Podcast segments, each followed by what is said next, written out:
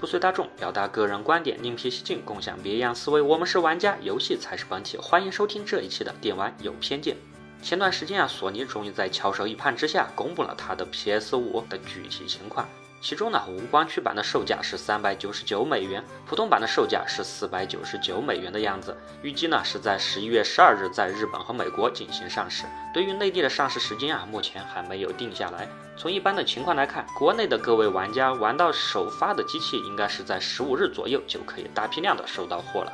从目前公布的游戏来看，这每次索尼的游戏机必然都会在的招牌游戏《战神》和《最终幻想》也如约的公布，可以说还是非常舒适的。不过啊，对我这种眼光比较短浅的人来说，萝卜喜之男觉得现在的重点还是要放在一些首发的游戏上。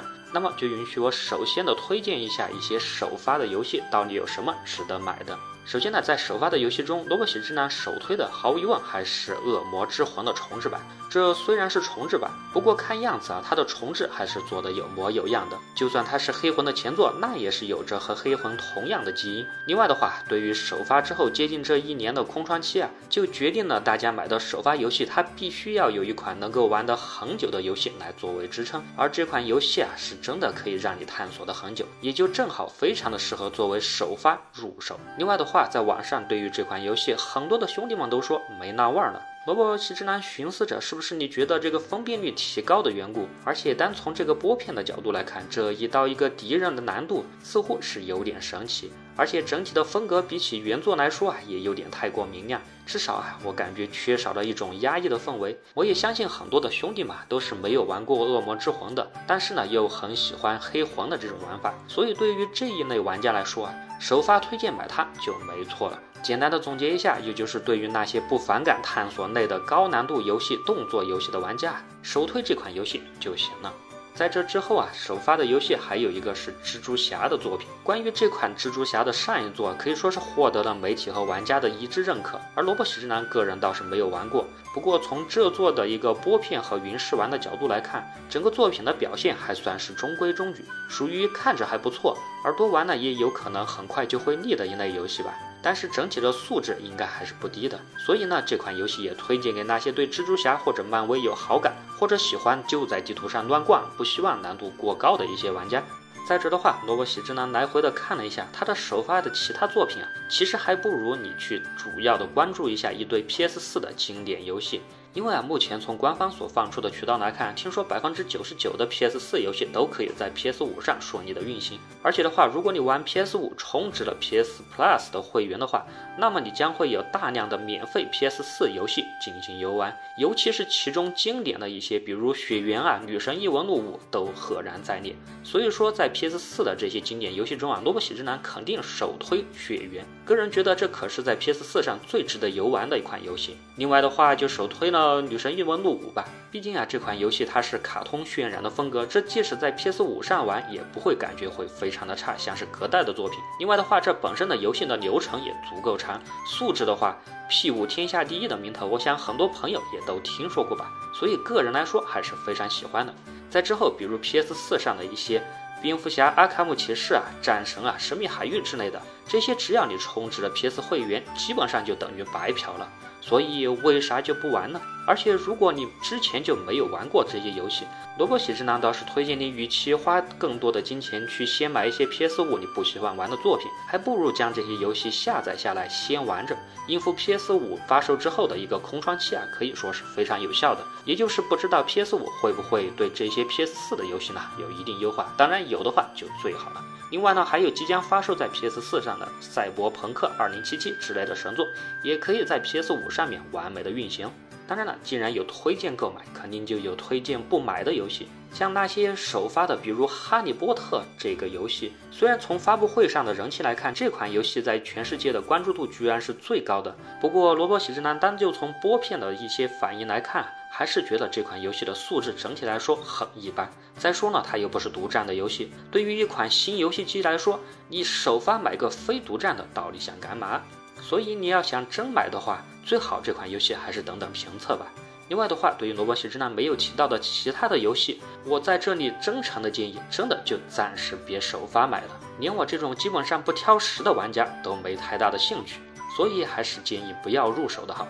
好，以上是一个简单的首发的一个游戏推荐。下面呢，我们来讲一讲关于索尼的 PS 五和微软的新主机到底买哪个好。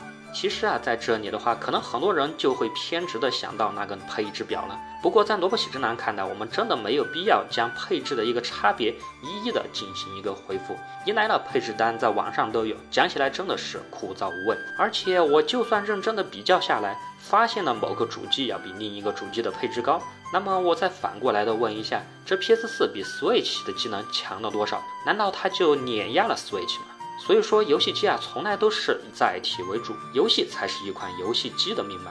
再加上，我们也就更没有必要聊两款游戏机的外观差别。说实话，萝卜喜之呢也知道 PS 五是真的丑，真的大。但是啊，也许我们想一想，放久了可能会意外的带感呢。个人觉得的话，它运行的时候没有那么响，可以连续十几个小时不出差错的运行，这岂不是对一款游戏机来说更为的重要？而且呢，从目前发布的情况来看，萝卜喜之男个人还是推荐 PS 五的。毕竟从 PS 四时代的时候啊，索尼的机器已经和微软拉开了一定的距离，大量的独占游戏和独占的神作。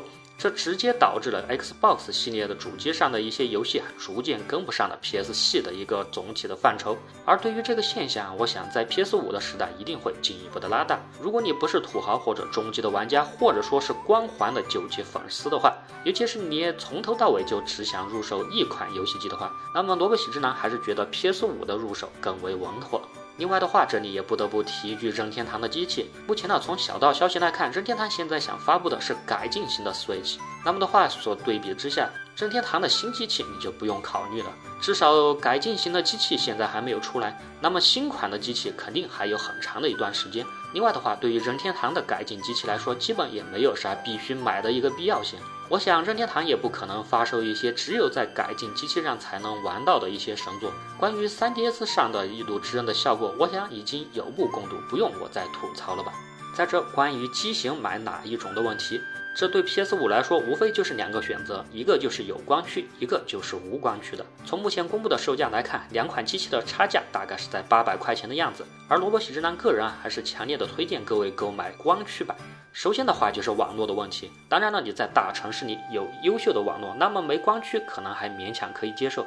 不过如果你在三四线甚至五六七八线的小城市的话，那么它的网络并没有那么好，这动不动一个游戏就是上百个 GB，你要去下载一个 PS 五游戏，可是会要了你的命的。如果你还想玩联机功能的话，对不起，在小城市里这个难度真的很高。别认为我是在说笑，比如就萝卜喜之男这所在的地方，我的 PS 四可是有一段时间都登录不上商城了，Switch 下载个试玩的游戏也会经常的断，甚至一整天都下不下来，而这也是我至今没有玩喷射战士的重要原因。所以这小城市方面的基建条件啊，你完全是差的无法想象。所以对于像萝卜喜之男这一类的兄弟们，我还是奉劝各位一定要买光驱版。之后的话，买光驱版还有一个很大的优势，就是它的游戏成本。至少目前我还没有看到索尼官方发布的对于 PS 五下载的游戏的一个转手的办法。但是不管怎么样，难道有直接交换游戏光盘来的有乐趣，来的简单吗？游戏需要分享，也会让我们相聚在一起，从而呢，让我们有更多志同道合的朋友。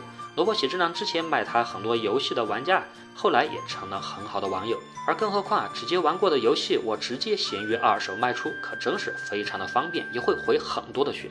比如现在看来，一款 PS 五游戏，至少首发的《恶魔之魂》可是六十九点九九美元，那可是接近五百块钱。如果你半年之后玩够了，那么你大概应该可以用四百块钱进行卖出，加上邮费的话，你一个游戏最终下来玩的成本也就一百一十块钱。这按照普通玩家来说，这一年呢，你买来游戏的开销应该就不会超过八百块钱。而对比下载版，如果你想玩跟实体游戏这种买法相同的那么多的游戏的话，那么可能你需要付出的成本就要高达三千块钱。而对于这个玩游戏的成本，我想绝大部分的兄弟们都是无法承受的。当然了，对于那些有收集兴趣的土豪除外。这样算起来，你一年玩游戏节约的成本，这机器八百块钱的差价就刚好就能补回来。你可要知道，一款游戏机的寿命可基本在五到六年呀。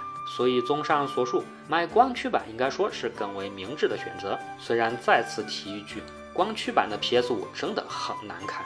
好，我们再跳到下一个话题，就是有关购买游戏的一个实际的一个建议。首先呢，我们抛开定价，毕竟对于我们这些玩家，这真的要买。它定价多少钱，到底有啥区别吗？对于我们来说，这可是必买吧。就算是它三千多或者四千多、五千多，这最后所要付出的成本，其实我们都不用考虑，因为你是必须掏出那么多的钱。那么在这样的情况下，我们什么时候买比较明智呢？如果你不是真的很有钱，或者说是真的很闲的话，我个人建议在明年春节或者说后年春节的时期来买是最佳的时期。还是那句话，游戏才是一个游戏机的命脉。首先，容我来先说明一下明年春节买的原因。首先呢，现在网上首发的 PS 五已经炒到了八千到九千块钱的样子，你舍得多花几千块钱，然后买回来，你可能一年内最多有三个游戏给你选择不？所以萝卜喜之郎劝各位冷静一下，奉劝各位千万别着急着买，更何况硬件的质量也需要在实践中进行打磨。这 PS 四曾经还好，你还记得曾经 Xbox 系列的某机器首发时候的三红机问题吗？所以你在明年春节期间买，是很好的就逃过了首发的一个时间。另外的话，明年春节期间呢，它的价格应该也可以回到比官方价格大概多贵啊，两百到三百块钱的样子。那个时候买也不算的有多坑了吧。而关于另一个策略，就是后年的春节买啊，因为目前公布的绝大部分的游戏啊，它的发售时间都是写的明年。而比如像是战神、生化危机这之类的，它虽然是写的二零二一年发售，但是明年什么时候发售，那可是要打个大大的问号的。这说不定就是明年的圣诞节才会发布的。而如果你按照明年圣诞节，也就是 PS 五有了第一批，也就是至少有三个你觉得值得玩的游戏的时候买，还算是比较明智的。另外的话，因为明年的时候可能会有那么多游戏玩，又在圣诞节期间这些大作会发售，而那个时候去买游戏机和游戏也一定会被炒作一波，你又何必跟那个疯呢？还不如再等两个月，刚好等到后年的春节。所以这样算下来的话，后年的春节买应该对普通玩家来说是一个比较明智的选择。另外的话，对这两个选择的话，如果还要再加上一个条件的话，萝卜喜之郎想了一下，也就取决于你是否有 PS 四呢。如果你 PS 四也没有的话，那么的话，明年春节买还是一个比较不错的选择。毕竟啊，PS 四上还有如此多的神作，这在 PS 五上运行一点问题也没有。而且的话，其实也远远足够你前期玩了，再配上一两个这 PS 五的新游戏，这撑个一年应该也是非常合适的。另外的话，我在这里再给各位冲昏了头脑的玩家泼一盆冷水：如果你想等超过十个想玩的大作的话，萝卜喜之郎更加的推荐你二零二三年再去买。这毕竟啊，PS 五的制作成本和游戏的一个制作周期啊，一定会更加的长，尤其是三 A 的游戏，在现有的科技技术没有重大革新的情况下，只会更加的长。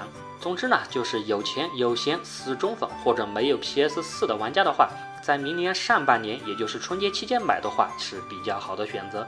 另外的话，对于一些普通喜好，偶尔玩玩也有 PS 四的玩家的话。萝卜喜之郎还是建议最好多等等，在明年下半年或者说到后年春节买比较冷静。总的来说啊，就是不要让游戏机成为你的累赘，开开心心的享受这些游戏才是我们玩家所要做到的、所追求的东西。当然了，萝卜喜之郎在这里再次声明，以上的这些推荐纯粹出于一个玩家、出于一个个人玩家的一个喜好的推荐。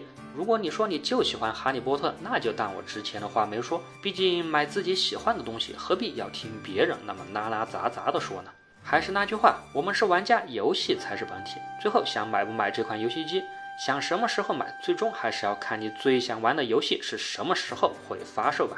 不要被一些无良的商家和键盘党，还有一些键盘的土豪冲昏了头脑。保持自己的观点，做自己的玩家。